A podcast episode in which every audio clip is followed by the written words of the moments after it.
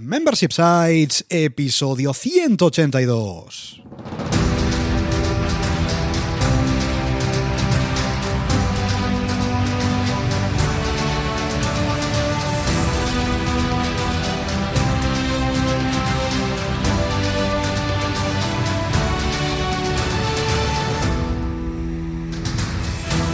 Buenos días, ¿qué tal? ¿Cómo estás? Bienvenido, bienvenida a Membership Sites, el podcast en el que compartimos contigo todo lo que sabemos sobre Membership Sites, ingresos recurrentes y negocios de suscripción. Tras el micro, servidores de ustedes, Rosa Señor Berniol. Hola, hola, hola. Y Jordi García Codina, cofundadores de Bicicleta Studio, nuestro estudio online de diseño y desarrollo WordPress especializado en Membership Sites. Buenos días, Rosa, ¿qué tal? ¿Cómo estás? Pues muy bien y muy contenta porque hoy tenemos visita. He hecho un pequeño spoiler. Hay visita, ¿verdad? Hoy Toca hay visita y visita muy top, porque en este episodio 182 ya de Membership Sites hablaremos de qué es el crowdfunding recurrente y de qué forma lo podemos aplicar en nuestro negocio de suscripción en base a Patreon. Pero antes, recuerda que en Bicicleta Studio somos especialistas en Membership Sites. Por eso te ayudamos a conseguir ingresos recurrentes creando la web de tu negocio de membresía para que vivas de aquello que realmente te apasiona. Así que ya lo sabes, entra en bicicleta.studio y cuéntanos tu proyecto. ¿Por qué? Porque juntos haremos realidad tu membership site. Y ahora sí, vamos ya, lío. Vamos ya Venga, con el vamos, tema de la vamos. semana, porque como antes decíamos, eh, vamos a hablar de qué es esto de crowdfunding recurrente. Crowdfunding nos suena, ¿no? Bien. Pero el crowdfunding recurrente ya es un paso más. Así que bueno, vamos a ver de qué va. ¿eh? Y vamos a ver también de qué forma lo podemos aplicar a nuestro negocio para conseguir esos ingresos recurrentes en base a Patreon, ¿eh? que es algo bastante interesante que, por cierto, ya hablamos de ello ¿eh? en el episodio número 164. Hicimos un Patreon versus Membership Sites, o members- Membership Sites versus Patreon, depende como tú lo quieras. Dimos unos pequeños tips, am, pero vamos a dar un paso más allá. Pues nosotros, oye, de membresía sabemos algo, algunas cositas sabemos, Algo pero sabemos, Patreon sabemos menos. ¿eh? ¿Y quién sabe? Vamos a ver, centrémonos. ¿Quién sabe en este país de crowdfunding? ¿Quién sabe en este país de Patreon? ¿Quién sabe en este país de crowdfunding recurrente? Pues nada más y nada menos que Valentía Concia, consultor de crowdfunding, CEO de manaco.com y muchas otras cositas. Buenos días, Valentí, ¿qué tal? ¿Cómo estás? Buenas, con muchas ganas de estar aquí con vosotros. Me siento en un programa de radio grande, ¿eh? porque con estas voces que tenéis tan chulas, ¿Has es en plan, oh, estoy aquí, me están entrevistando. Oh, oh.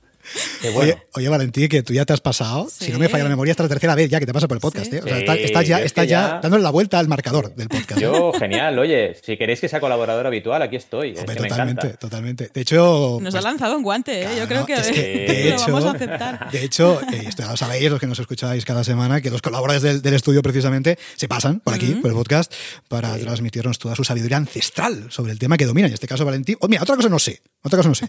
Pero crowdfunding y crowdfunding recurrente eh, dominamos. Así que, oye, Valentín, lo primero, gracias por estar aquí, hombre, gracias por pasar por el podcast. A vosotros por acompañarme en este viaje que vamos a hacer hoy. Y, Mm. y nada, a compartir con vuestra audiencia y comentar la jugada, que es lo que decíamos que sí. antes de entrar en antena, que es muy importante y muy interesante como lo tenéis planteado el podcast, ¿no? De Ajá. dar un poquito esta réplica e ir comentando eh, de forma más dinámica todos los temas que Totalmente, traéis. totalmente. Oye, Valentín, antes, antes que cuando te presentaba que decía esto de CEO de banaco.com y esas cositas, oye, que, qué bien que ha quedado la- el rediseño, ¿eh, Valentín? Qué, qué Sí. chulo que ha quedado el rediseño desde que lo trabajamos. Oye, ha quedado fino, fino, ¿eh? ¿Cómo lo ves?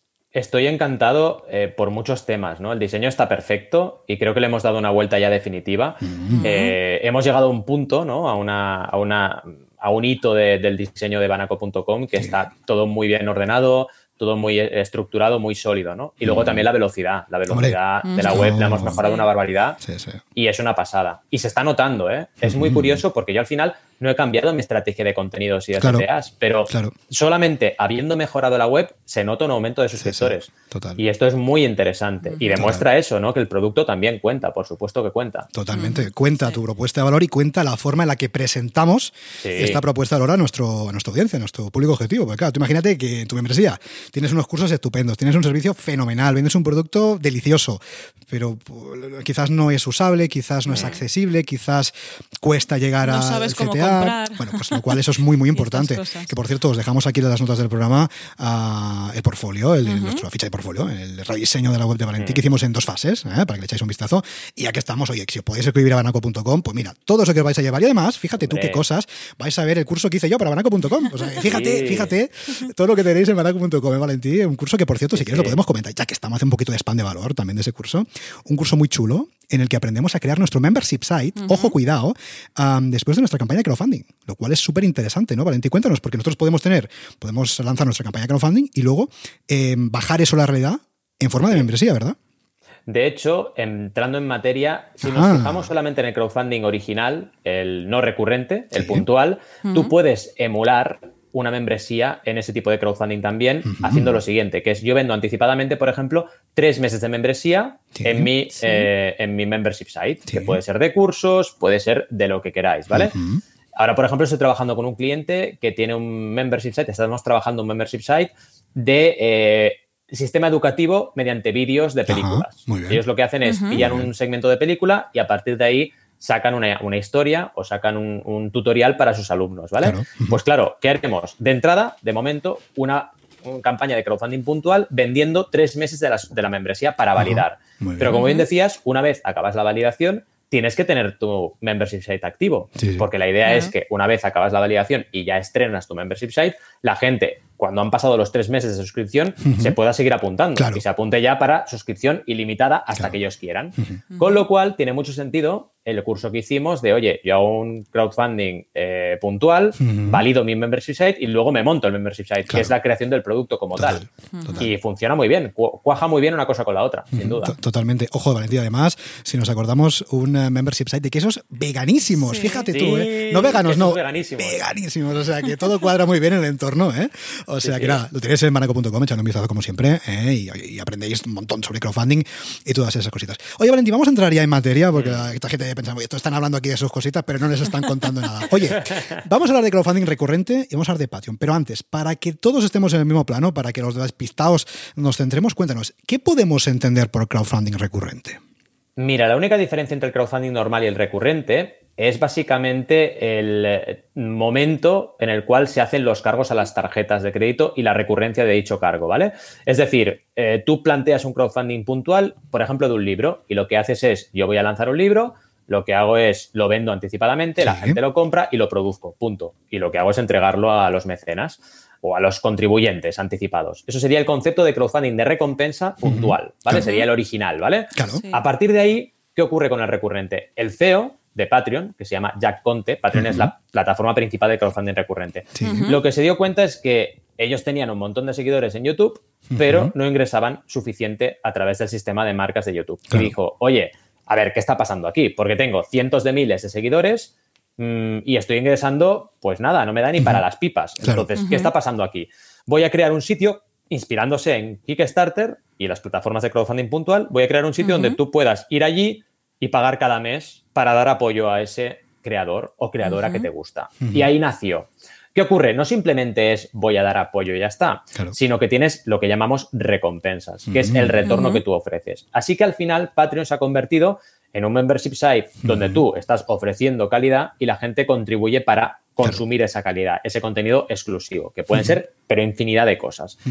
Eh, lo que pasa es que a diferencia, y ya entramos en materia, de un Venga. membership site normal, ¿qué pasa? Que Patreon bebe del crowdfunding clásico, Claro. con lo cual tiene objetivos, por ejemplo, tú ves cuánto va recaudando ese creador y también puedes ver si cuanto más recauda mejora todavía más su contenido. Claro. Por ejemplo, dice, oye, si tengo 100 suscriptores, mm, me quedo igual, pero si tengo 200, voy a mejorar y voy a hacer dos vídeos a la semana y no Claro, uno exclusivo. Y si tengo 300, ¿vale? Y de ahí es donde empiezan las diferencias. Luego también hay una- un tema de transparencia. Tú en Patreon puedes poner el número de mecenas que te dan apoyo o de suscriptores y el dinero que ingresas Claro. por mes o por vídeo, porque el- la recurrencia puede ser mensual, que es lo más normal, ¿vale? Pero también puede ser que tú cobres cada vez que publicas un vídeo o publicas un contenido, ¿vale? Así que como veis, si empezamos a sumar, realmente Patreon es una propuesta de recurrencia, Claro. es como si dijéramos una manera de hacer un membership site, pero muy adaptado al mundo del crowdfunding, ¿no? Claro. con, una, con una serie de ítems que tú podrías replicar en tu web, cuidado. Mm, Totalmente. Y yo creo que la gran diferencia es precisamente esta, ¿no? La parte de co-creación, ¿no? La parte en el sentido de que, claro, tú te apuntas, o tú como CEO, mejor dicho, no vamos a hacerlo de otro lado, ¿no? Tú cuando eres CEO, eres gestor o eres gerente de un membership site, tú decides, por ejemplo, si es de contenido, vamos a hacer de contenido, que es lo más fácil que todos nos vamos a entender, ¿no? Digamos, tú, la propuesta de valor la decides tú. Hombre, sí, puedes tener el típico formulario de, oye, pregúntame o dime qué te gustaría, qué cursos te gustaría tal, pero eres tú quien decide, ¿no? En cambio, es cierto que, por lo que yo veo, Valentí, corrígeme si no es así, que en caso de Patreon, um, en cierta forma, eh, los usuarios, los suscriptores son parte activa mm, del rumbo que va a tomar ese canal o esa cuenta de Patreon de, de, ese creador, ¿no? Porque depende de lo que ellos aporten, depende del, del taller, ¿no? Del nivel de suscripción al que se apunten, mm. van a acceder a un contenido otro, con lo cual yo veo que es mucho más interactivo, ¿no? No es yo que yo decida todo y tú te apuntas y ya está, sino que tú como usuario decides, ¿no? Tienes un poder de decisión. Sí. Eso depende mucho del planteamiento. Pasa igual que en el crowdfunding, ¿no? Uh -huh. O el marketing. Hay claro. gente que dice, el marketing, y ya lo asocia a vende humo. Fijaos, hay frases que, no, esto es marketing. Bueno, ya, ya ¿y qué? Ya, o sea, ¿qué significa? Sí, sí. ¿Que por eso tiene que ser malo? Depende. No, no, claro, el crowdfunding es igual, tanto el recurrente como el puntual. Tú puedes hacer un crowdfunding. Hoy, precisamente, en banaco.com he hablado del tema de los crowdfunding de farol, que llamamos uh -huh, en Mecenas vale. FM, ¿no? El podcast uh -huh. que hago con Joan. Sí.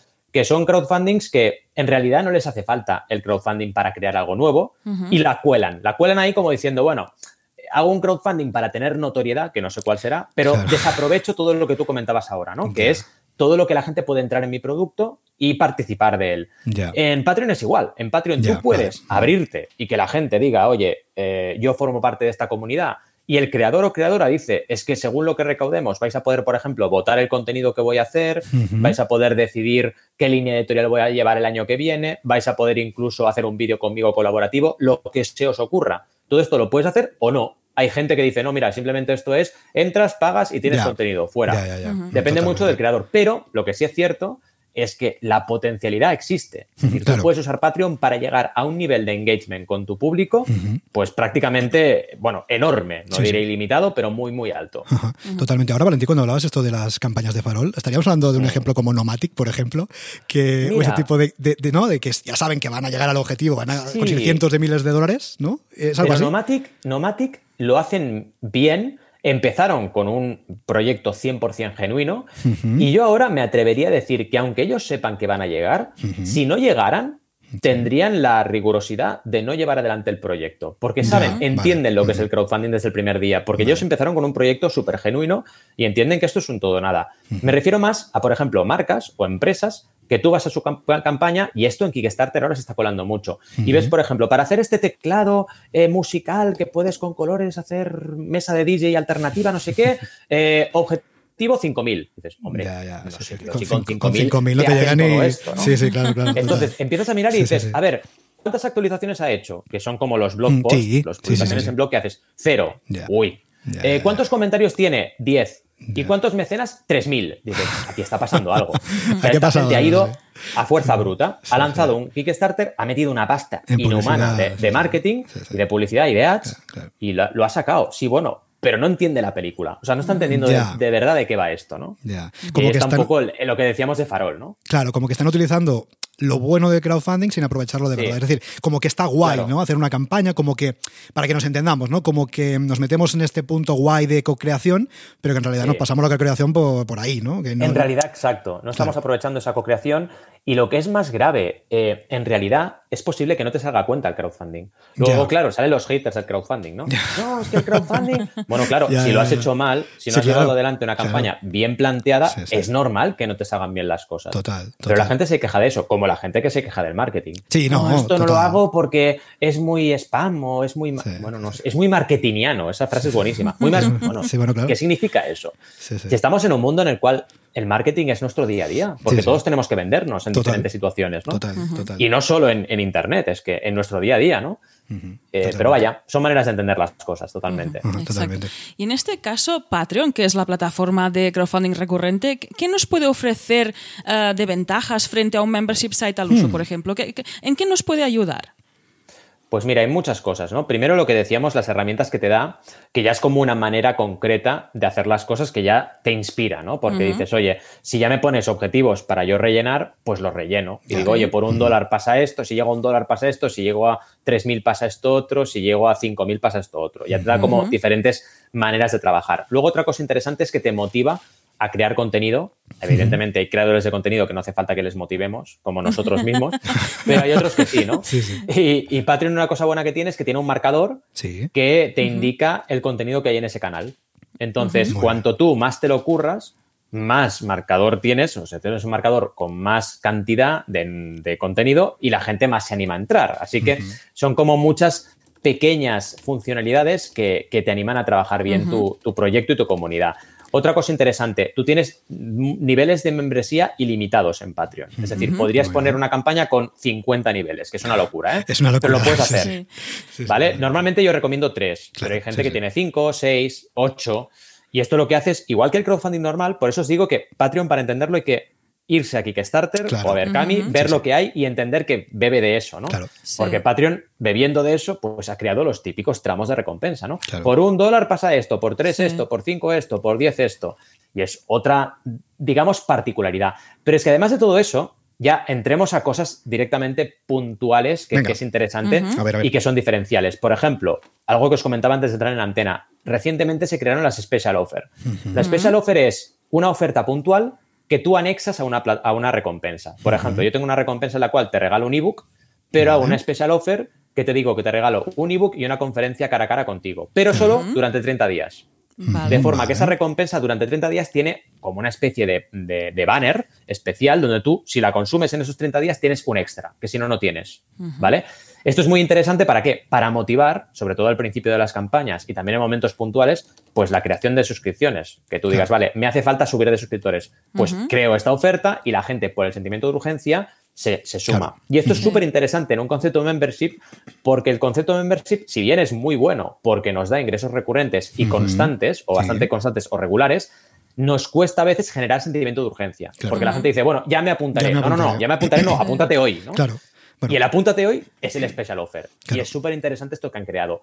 Luego también tenemos apps. Que esto, bueno, esto a vosotros, esto a vosotros realmente no os parecerá algo muy especial porque lo podéis hacer. O sea, vosotros como expertos en membership sites podéis crear todo esto, ¿no?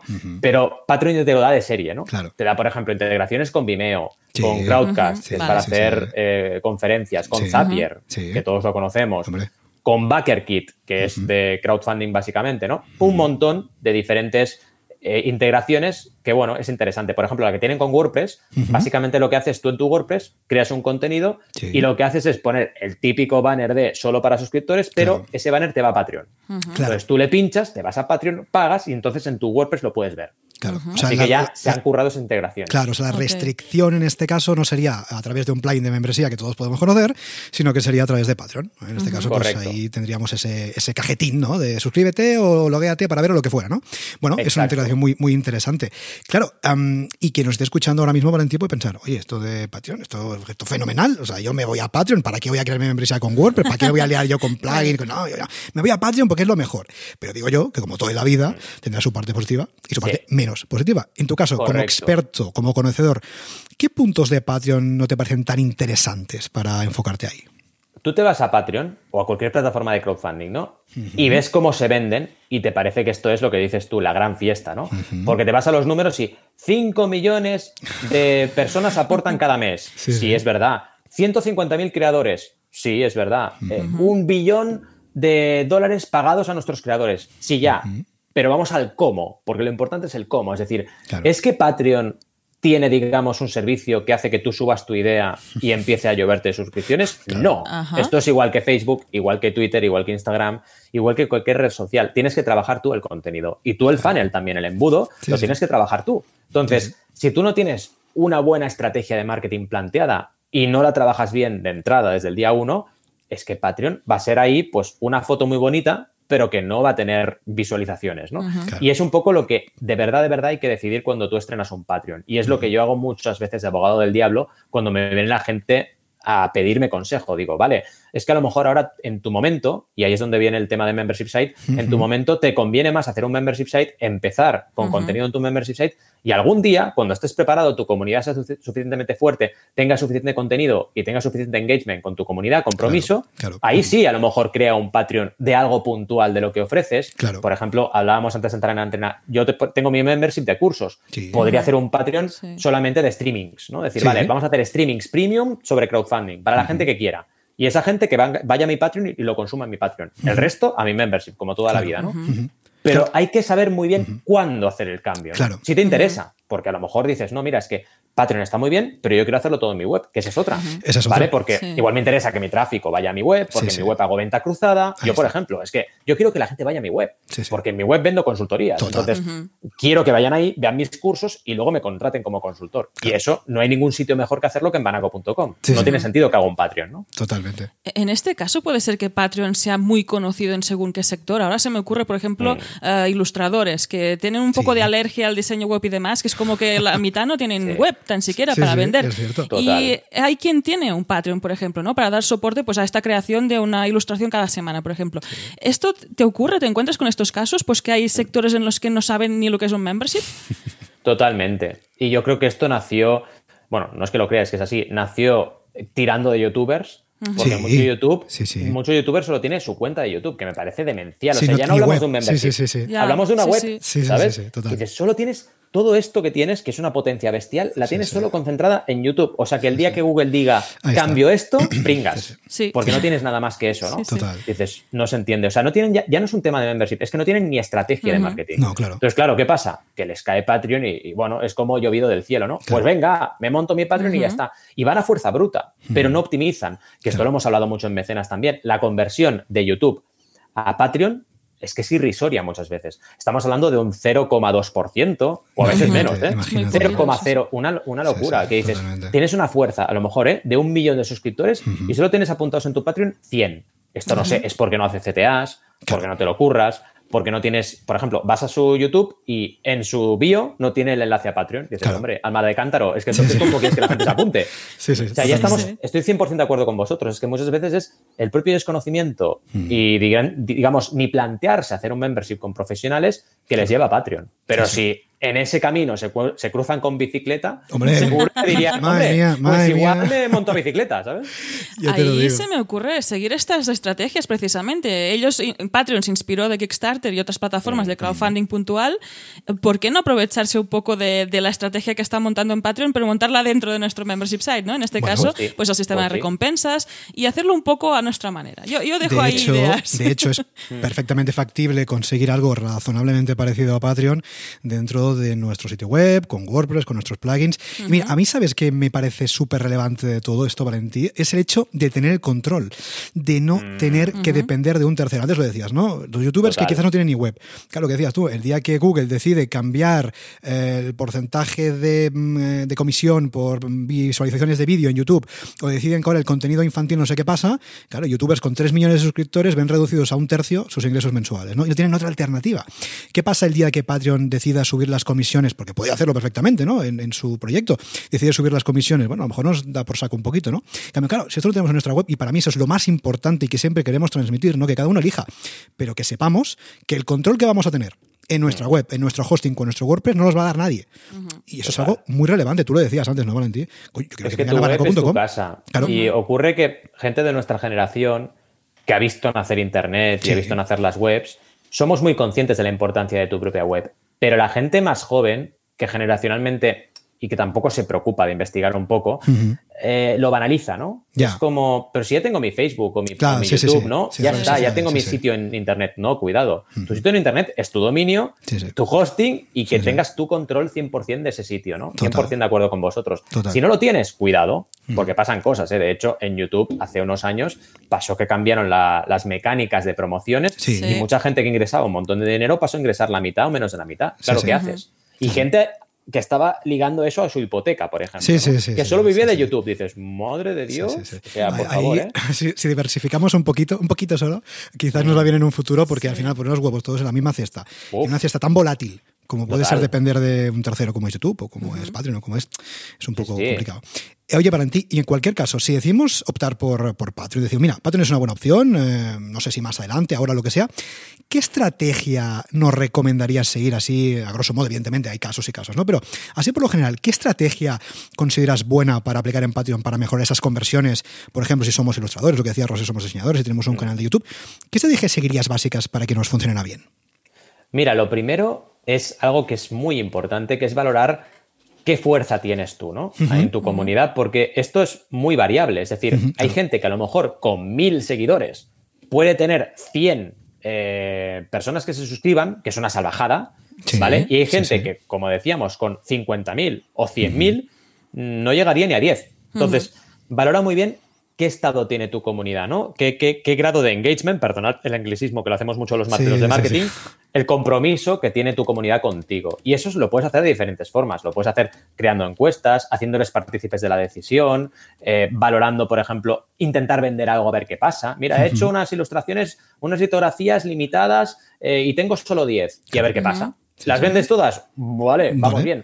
¿No vendes ni una? Aquí está pasando algo. Porque si no te funciona en tu web normal, con Sí, sí. tus redes sociales normales, no te va a funcionar en Patreon. Claro, no, esto total. no es magia potagia, ¿no? Sí, sí. Entonces, eso sería lo primero. Lo segundo es ser muy consciente que aquí la clave es el contenido, el inbound Sí. marketing. Es decir, si tú tienes tu Twitter, pero no generas contenido nuevo para tu audiencia o generas contenido, digamos, que digo yo, ¿no? De salseo, ¿no? De, voy comentando la jugada y tal y cual, pero no genero, no aporto valor, cuidado, porque te vas a tener que acostumbrar a hacer otra cosa, que es aportar valor constantemente, porque la base es esa siempre. Sí, sí. Primero genera valor y luego eh, di que una parte de ese valor es de pago. Total. Es como funciona Internet. Si te, la primera parte no la haces, mal. ¿no? Total. no, es que es mucho. Me he encontrado con clientes de todo, ¿no? No, es que es mucho esfuerzo generar Claro. un vídeo al día. Claro. Bueno, pues tienes un Sí. problema, ¿sabes? Claro. Porque Claro, si pero- tú no enseñas lo que puedes Sí, sí. hacer, nadie va a poder valorar Total. puede obtener si paga. O sea, Es obvio, ¿no? Es que es obvio, pero, pero fíjate, Valentín, lo que dices es que es mucho esfuerzo, claro, pero es que eh, la recurrencia, ya sea en base a, o el negocio de recurrencia de suscripción, ya sea en base a una web en un, eh, un membership site o en base a Patreon, es que se basa en eso, se basa en ese esfuerzo constante y eso lo decimos sistemáticamente en este podcast Sí. por si a alguien no le queda claro. Es decir, si nosotros Sí, queremos conseguir ingresos recurrentes, que está estupendo, es que tenemos que trabajar de forma recurrente, porque es que si no, no vamos a conseguir esos ingresos Exacto. recurrentes. Y eso es algo que tenemos que son entender. los ingresos pasivos, que es otro Es tema. otra historia. Es otra Sí, historia. Pero eso de los sí. pasivos también me hace mucha gracia. Sí, Porque eso para llegar relativo, a sí. ingresos pasivos, Sí, sí. tú tienes que primero pegarte una matada brutal. Totalmente, Sí. totalmente. Y la gente no, la gente quiere ingresos pasivos mañana. Dices, Claro. bueno, pues prepárate, Claro. porque no funciona así el Está mundo. ¿no? Hombre, es que, es que es así. Tú imagínate el típico nicho de, de afiliados de Amazon, por ejemplo, el típico nicho de afiliados de AdSense. ¿Puede llegar a funcionar? Sí, claro, pero es que cuántos posts has tenido que hacer antes Ahí o cuántos, claro, o, o- o cuánto te has tenido que currar a nivel de SEO para que eso se posicione y ahí te vaya. Eso, Exacto. eso es muy difícil. Exacto, conseguirlo. es como también, la- Claro. la- no, no diré la gran mentira porque quedaría muy mal, pero el mito del growth hacking, ¿no? Sí, Ya, vale, sí, growth sí, hacking sí, pero tienes que currártelo. Sí, totalmente. No es fácil. Claro que puedes hacer. Yo hago algún tipo de growth hacking en mi trabajo, de decir, oye, por ejemplo, proyecto de zapatillas veganas. Oye, pues Sí. vamos a analizar todas las comunidades veganas que tenemos en nuestro radar Claro. y les presentamos el proyecto. Total, vale, es total, un semi-growth hacking. total, sí, sí. Pero no pasas de 0 a 100, ¿no? Pasas de, de 0 a 10. Y esto es importante que lo entendamos, ¿no? Y el esfuerzo tiene que estar ahí. Yo pongo ejemplos muchas veces de, de la economía normal, ¿no? Eh, digo, oye, si tú quieres vender melones en tu frutería en el barrio del Carmel, del Carmelo de Barcelona, pues ¿qué tienes que hacer? Cada mañana levantarte a las 5 de la mañana, irte a la frutería Sí. y levantar la persiana de las narices y Claro. recoger la- la- el género, pues es lo mismo Internet, sí. ¿eh? No pensemos que, ay, Internet, qué guay, sí, no te despeinas, sí, no te despeinas, pero prepárate para estar 15 horas delante del ordenador, ¿sabes? Sí, sí. Es así. Es así. O sea, es así. no- desgraciadamente, bueno, el trabajo funciona así, el sistema capitalista funciona como funciona Sí. y hay que trabajar para Sí. conseguir ingresos recurrentes. Pero, pero es cierto, es cierto, Valentín, que si trabajas, los consigues. Y eso Sí, es así. exacto. Y Ya sea a través de un Patreon, a través de un membership site, a través de ofreciendo servicios o consultorías como es tu caso, o el diseño de desarrollo Sí. como es el nuestro. Si tú trabajas y decides, defines tu público objetivo, haces una buena propuesta de valor, te va a funcionar, pero te va a funcionar currando como un, como un cabrón durante X horas Sí. al día. Y para llegar a ese punto, hombre, no, no es algo que vas a conseguir de, día, de un día para otro, ni muchísimo. Pero No, ahí hay, un- que- hay cierta magia que hay gente que lleva años eh, compartiendo contenido de valor y ahora dice, oye, que lo puede monetizar, por Bueno, ejemplo, pero- con un Patreon o con Claro. un Sí, membership site. Pero llevar 15 años o muchos años creando ese contenido es un valor Sí, buenísimo. Sí, sí, sí, o sea, claro, pero que, que lo hacía como de forma innata y ahora ha visto Bueno, cómo puede sacarle provecho pues a esto que una- se puede pagar y monetizar. Tienes en una este comunidad sentido. ahí Claro, de la sí, leche sí, sí. para montar el proyecto que tú consideres. Y eso hay que hacerlo antes, porque si no lo haces, pues eh, es difícil que te funcione, ¿no? Con lo cual, eso es súper interesante. Exacto. Totalmente. Eh, otro tema importante que no hemos comentado, que es importante, lo he dejado un poco a medias, eh, es el tema del pricing de Patreon, ¿vale? A Que ver, tiene sí. diferentes precios. Este- esto es Entonces interesante. tenemos, Sí. sí, tenemos un plan Lite que te cobran un 5% de comisión, donde tú directamente tienes poco más que una página y ya está. No puedes ni hacer, fijaos, niveles de, de membresía, imagínate. O sea, que ese no lo debe pillar nadie. Luego tienes el Pro, que es el 8%, que ahí sí, tienes diferentes membresías, tienes las special offers, Sí. tienes toda la opción de las apps, tienes también un dashboard y puedes Ah, controlar bien, lo que ocurre y lo que no ocurre en tu, en, tu, en tu panel de control, digamos. Y luego tienes un tercero que yo creo que tampoco lo usa nadie. Esto es el bueno, el fiel, el Sí. malo del manual, ¿no? El tercero es el malo, malísimo, vaya. que Sí, me sí. hace mucha gracia porque es 12% y te dan un. Dedicated Partner Manager. Ya, o sea, alguien que está Sí, sí. dedicado a ti. Al igual. O sea, me gustaría ver a mí qué servicio te dan aquí, ¿no? Claro, mis clientes sí. nunca lo usan No, porque claro, yo soy claro. el Dedicated Partner Manager. Claro, ¿no? sí, sí, sí, sí, Ya total. soy yo, ¿no? Claro. Sí, sí. Pero una diferencia de tan pocos puntos porcentuales no les puede dar a Patreon suficiente nivel como para tener Claro. eh, a alguien dedicado. ¿no? Dedicado, ¿Qué pasa? Que bueno, sí. será lo típico que estará ahí, que te contestará los mails Sí. y que cada tanto te enviará algún mail, que será un mail refrito, que se lo enviará a todo el mundo. Pero bueno, al menos tienen ese pequeño, esa pequeña voluntad de servicio, que ya Sí, sí. agradezco. Porque el resto de plataformas Total. No hay nada ahí, ¿no? Excepto Berkami, hay que decirlo. Sí. Berkami sí que están ahí. ¿Vale? Total. Pero el resto de plataformas complicado. Total. Ulule Oye, también tiene un poco sí. esa. Las plataformas europeas tienen un poco ese, esa vocación de servicio. Ya. Pero las estadounidenses. Las americanas ya es otro rollo, ¿no? Oye, des- desde aquí un abrazo a Jonas, ¿eh? que, que- Sí. que seguro que nos escucha en este momento. Le damos un, un fuerte abrazo. Oye, Valentí, en este caso, el nivel más eh, recomendable diríamos que es el Pro, entiendo. ¿Qué porcentaje de comisión estaríamos hablando en este nivel?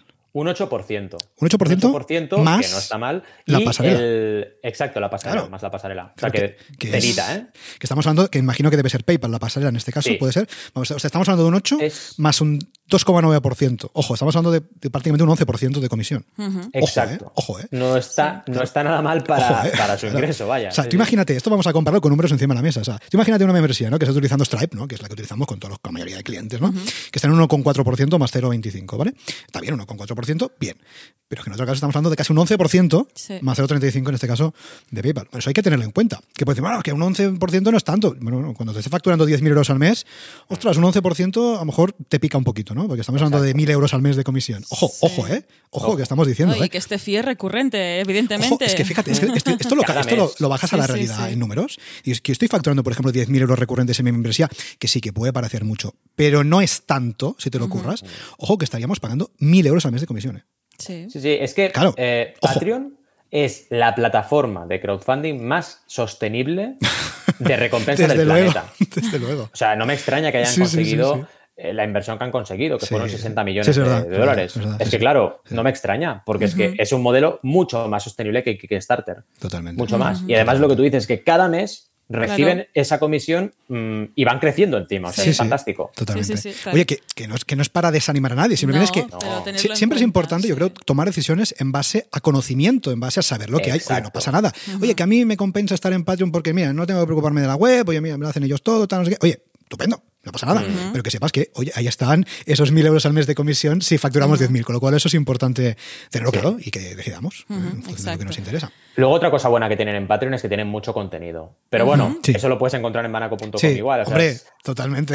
es contenido que, que está muy bien. Y algo que me gusta mucho que hacen son entrevistas a creadores. O sea, historias de creadores que te explican cómo ellos han sacado adelante su, su membresía. Y está muy bien. Totalmente. Eso es Bueno. interesante incluso para, para todos, ¿eh? para vosotros y para mí Sí, sí, también. total. Para que los clientes pillen ideas ¿no? de lo que pueden hacer. De hecho, esto es nada más y nada menos lo que hacemos nosotros cuando trabajamos con algún cliente, le traemos al podcast para que nos cuente su experiencia Sí. y, Claro. y lo bien que ha ido todo, ¿no? En cierto modo es lo mismo, es una historia de éxito, en cierto modo. ¿no?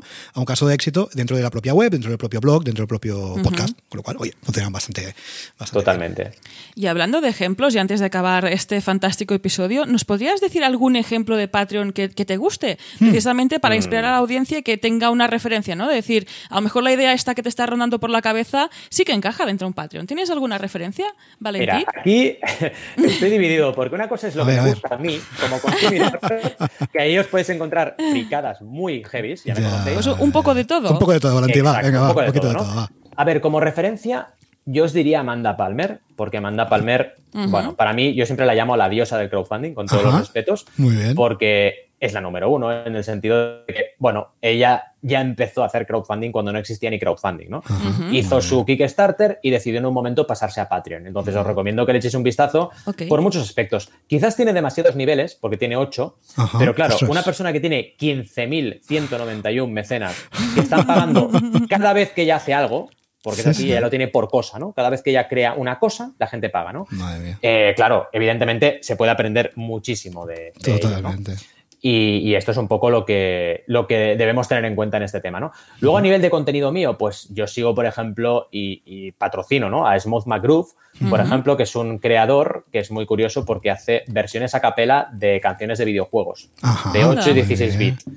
Y es muy, muy interesante lo que hace. También eh, sigo ilustración, por ejemplo, a Kuznetsov Ilya, que es un tío que, por ejemplo, ha participado, un artista que ha participado en la nueva serie de Ghost in the Shell de Netflix. Hombre, nada mal. ¿Vale? Y dibuja las mil maravillas. Tengo, por ejemplo, a Nico Chan con su Pésame Street, una serie de animación vegana, ah, que también le ah, apoyo. Y está muy bien lo que va haciendo. Y en definitiva, eh, sobre todo tengo ese tipo de creadores, ¿no? Creadores que o bien me motivan por mi espíritu artístico, que lo tengo, o bien me motivan por causas, ¿no? Que hacen. O por ocio, que es un poco, es muy groove, sería ocio. Eh, Nico Chan, eh, el creador de Calico Electrónico, por cierto, sería más el tema veganismo. Y Kuvshinov, pues sería mi pasión por el arte en general, ¿no? Y básicamente es lo que, lo que me distingo, ¿no? Tengo en total ya, fijaos, un, dos, tres, cuatro, cinco, seis, siete, ocho apoyos que estoy realizando. ¿no? también tenemos a Bloginia, que quiero mencionarla, que es amiga también, Virginia, eh, que hace eh, temas de, costura. Tiene un membership de costura que está muy bien.